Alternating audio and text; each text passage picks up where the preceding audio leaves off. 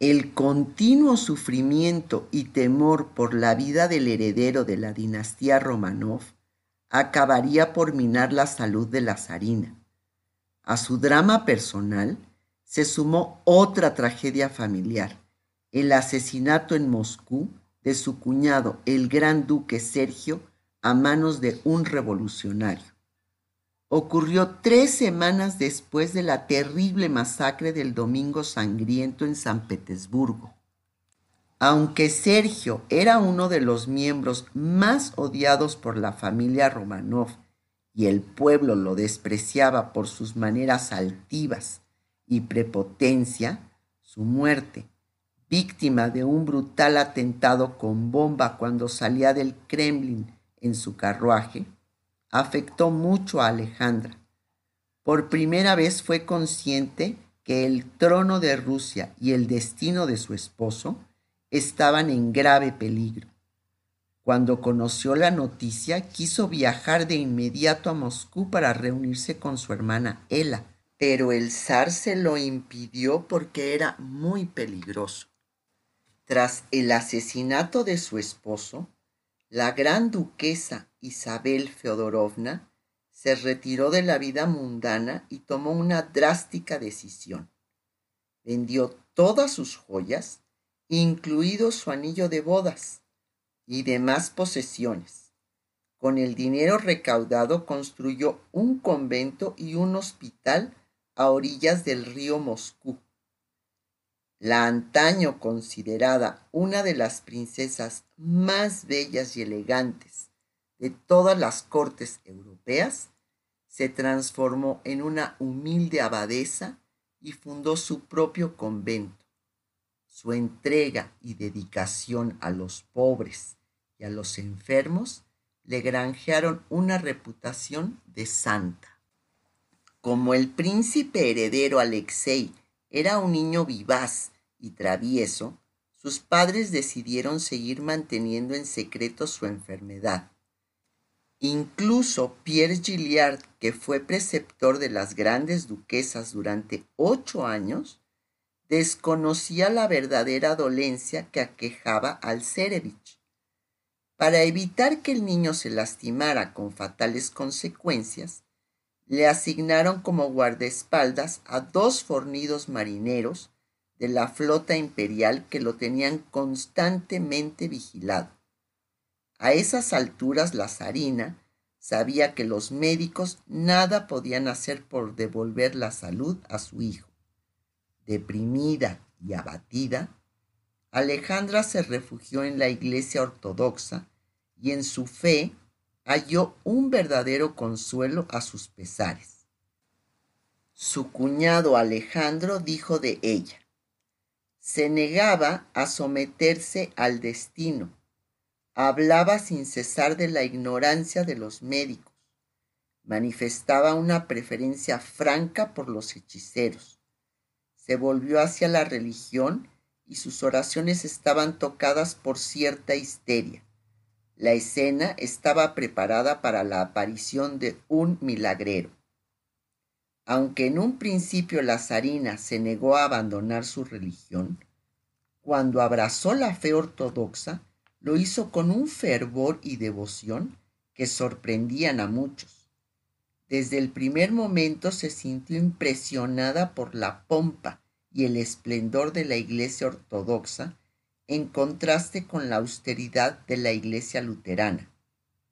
La visión del interior sombrío de las imponentes iglesias rusas, envueltas en incienso y decoradas con brillantes íconos y frescos, con sus sacerdotes de largas y pobladas barbas, vestidos de negro, cubiertos de cruces y cantando sentidas letanías, llegó a su corazón. En la corte se criticaba su fervor religioso y muchos habitantes de San Petersburgo la consideraban una fanática. Sin embargo, la zarina, ajena a las críticas, pensaba que el milagro de la curación de Alexei llegaría de la mano de algún santón de los muchos que habitaban en Rusia. Los llamados starets eran una especie de monjes que solían vagar por el campo en peregrinaciones religiosas. Estos hombres, que atraían a una gran cantidad de seguidores, renunciaban a los bienes terrenales y consagraban su vida a ser los guías espirituales de hombres poderosos, a los cuales ayudaban a acercarse a Dios. En la iglesia ortodoxa proliferaban estos santones y se admitía que tenían poderes especiales. No es de extrañar que cuando a principios de noviembre de 1905 la gran duquesa Militza presentó a la zarina a un misterioso campesino proveniente del pueblo siberiano de Porovskeye llamado Grigori Rasputin, mostrara interés por él.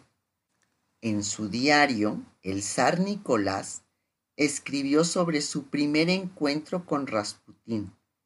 Hemos conocido a un hombre de Dios, Grigori de la provincia de Tobolsk. Este hombre de gran estatura, aspecto tosco y mirada hipnótica, que acababa de hacer su aparición en el palacio de Alejandro, también contaba con el respaldo de importantes miembros de la Iglesia en San Petersburgo, entre ellos el archimandrita Teofanés que lo recomendó a la pareja imperial con las siguientes palabras. Es un campesino, un hombre de pueblo. Vuestras majestades harán bien en escucharlo, pues a través de su persona habla la voz del pueblo ruso Conozco sus pecados, que son muchos, y la mayoría de ellos repulsivos. Pero en él mora una ansia tan profunda de arrepentimiento y una confianza tan implícita en la compasión divina que yo me atrevería a garantizar su salvación eterna. Cada vez que se arrepiente, se le ve puro como un niño lavado en las aguas del bautismo es evidente que Dios ha decidido que Él sea uno de sus elegidos. El problema para Nicolás y Alejandra fue que Rasputín, apodado el monje loco, a pesar de la fama que le precedía, no era un santo varón, sino un farsante. Los verdaderos starets llevaban una vida religiosa austera, y renunciaban a la sexualidad. En el caso de este misterioso campesino, se sabía que estaba casado, tenía tres hijos y mantenía un hogar en Siberia. Tampoco había dejado de lado los placeres relacionados con las mujeres y su apetito sexual era insaciable. Cuando hizo su aparición en San Petersburgo, muchas damas aristocráticas elegantes y envueltas en joyas, buscaron en él algo nuevo y atrevido. Si hay que creer en su interminable lista de conquistas femeninas, parece que él se sentía encantado de complacerlas en el lecho. Aunque los zares conocían el escandaloso pasado de Rasputín y su fama de libertino, lo aceptaron porque les parecía un pecador arrepentido cuyos poderes de sanación podían ser beneficiosos para su hijo. Cuando Rasputín conoció a la zarina, esta era una mujer enferma y muy vulnerable. Alejandra se podía pasar días enteros tumbada en su sillón del tocador, presa de terribles jaquecas dolor en la espalda, las piernas y el corazón. Y sin embargo, a pesar de sus problemas y sufrimientos, nunca se quejaba. Aceptó este nuevo golpe sin apenas protestar, tal como le confesó a su hermana Victoria, la única con la que podía sincerarse. No creas que las enfermedades me deprimen en lo personal no me importan excepto el ver que mis seres queridos sufren por mi culpa y que no puedo cumplir con mis deberes. Pero cuando Dios envía una cruz como esta, hay que cargar con ella. Aún era una mujer joven, tenía 35 años. Pero el sufrimiento de Alexei la había envejecido prematuramente. En una de sus conversaciones íntimas con Ana Villorova, al comparar su vida de recién casada con su situación actual, le confesó, entonces me sentía tan feliz, tan sana y fuerte, ahora soy una ruina. La salud de la zarina nunca había sido buena, ni siquiera en su juventud. Ya entonces sufría dolores de ciática y los cinco embarazos y dos abortos que tuvo, unidos a la inquietud por el bienestar de su hijo, contribuyeron a empeorar su estado. A pesar de estar sobreprotegido, era inevitable que el pequeño Alexei sufriera algún accidente. Un leve golpe o un corte le producía episodios prolongados de dolor que la zarina vivía con enorme angustia. Mientras duraban, no se separaba ni un instante de su lado, sosteniéndole la mano y escuchando sus gritos. El preceptor de francés de sus hijas, Pierre Gilliard, escribió, El Cerevich yacía gimiendo dolorosamente en la cama. Tenía la cabeza descansando sobre el brazo de la madre y la cara pequeña y mortalmente pálida era irreconocible. A veces los gemidos cesaban y murmuraba una sola palabra, Mami. Su madre le besaba los cabellos, la frente y los ojos como si el contacto con sus labios pudiese aliviar el dolor del niño y de su madre, testigo impotente del martirio de su hijo. Fue entonces cuando comprendí la tragedia secreta de su vida.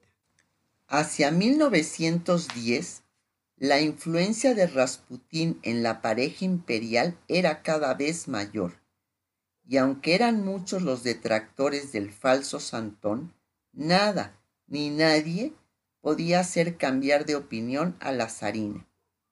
Ni siquiera lo consiguió su propia hermana, la gran duquesa viuda Isabel Feodorovna, quien viajó desde el monasterio de Moscú donde vivía recluida como una monja para hablar de este espinoso tema con ella.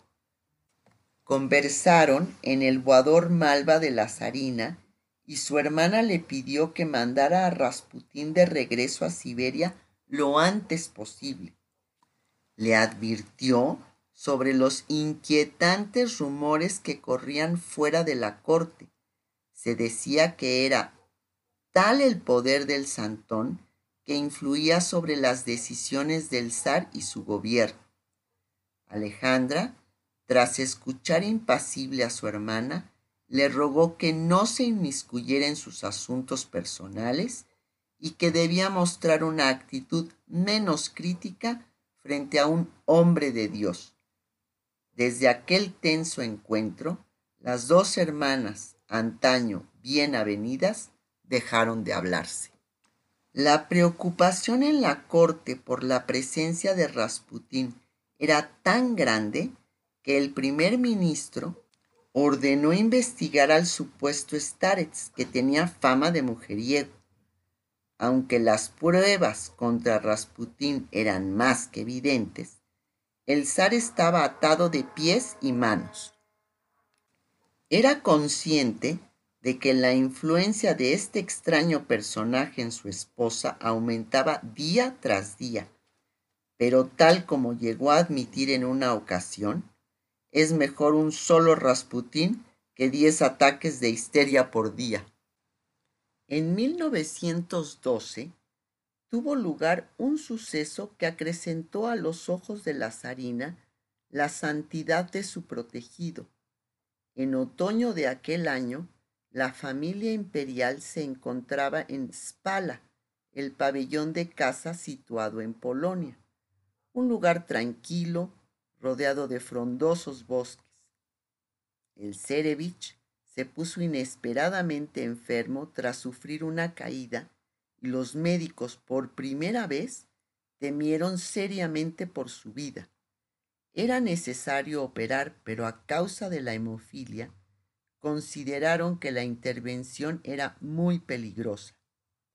Cuando ya todo parecía perdido y el niño sufría terribles accesos de dolor, Alejandra, desesperada, le pidió a Ana Villurova que enviara un telegrama a Rasputín para que rezara por su hijo. La respuesta del santón tranquilizó a la zarina y decía así, Dios ha visto tus lágrimas y ha oído tus plegarias. Deja atrás tu sufrimiento, tu hijo vivirá. El pequeño no va a morir. No permitas que los médicos le molesten demasiado. Casi de inmediato, Alexei comenzó a mostrar signos de recuperación. La gran duquesa Olga, que no tenía la menor simpatía por Rasputín, confesó, por increíble que pueda parecer, en una hora mi sobrino estaba fuera de peligro. Los médicos del Cerevich no daban crédito a lo ocurrido y reconocieron que la recuperación era absolutamente inexplicable desde un punto de vista médico. Durante los años siguientes, Rasputín fue capaz de aliviar los sufrimientos del Cerevich. No fue una ilusión de su madre la zarina, porque muchos testigos lo vieron, aunque nadie sabía a ciencia cierta cómo obraba estos milagros. Alejandra estaba convencida de que podía curar a su hijo mediante la fuerza de la oración. En una ocasión su cuñada, Olga Alejandrovna, afirmó tajante, ni mi hermano el zar Nicolás ni su esposa creyeron nunca que aquel hombre estuviese dotado de poderes sobrenaturales. Ellos lo veían como un campesino a quien su profunda fe había convertido en un instrumento de Dios, pero nada más para el caso de Alexei. La zarina tenía neuralgias y sufría ciática, pero nunca vi que ese siberiano la ayudase o aliviara su dolor. Rasputín, aunque jamás tuvo un cargo oficial en la corte y no recibió ningún salario, supo aprovecharse de su privilegiada posición y la confianza que le tenía la pareja imperial. Pero tras lo ocurrido en Spala, en aquel otoño de 1912, Alejandra solo tenía claro que mientras este personaje estuviera a su lado, su hijo viviría y el mundo sería para ella un lugar mejor.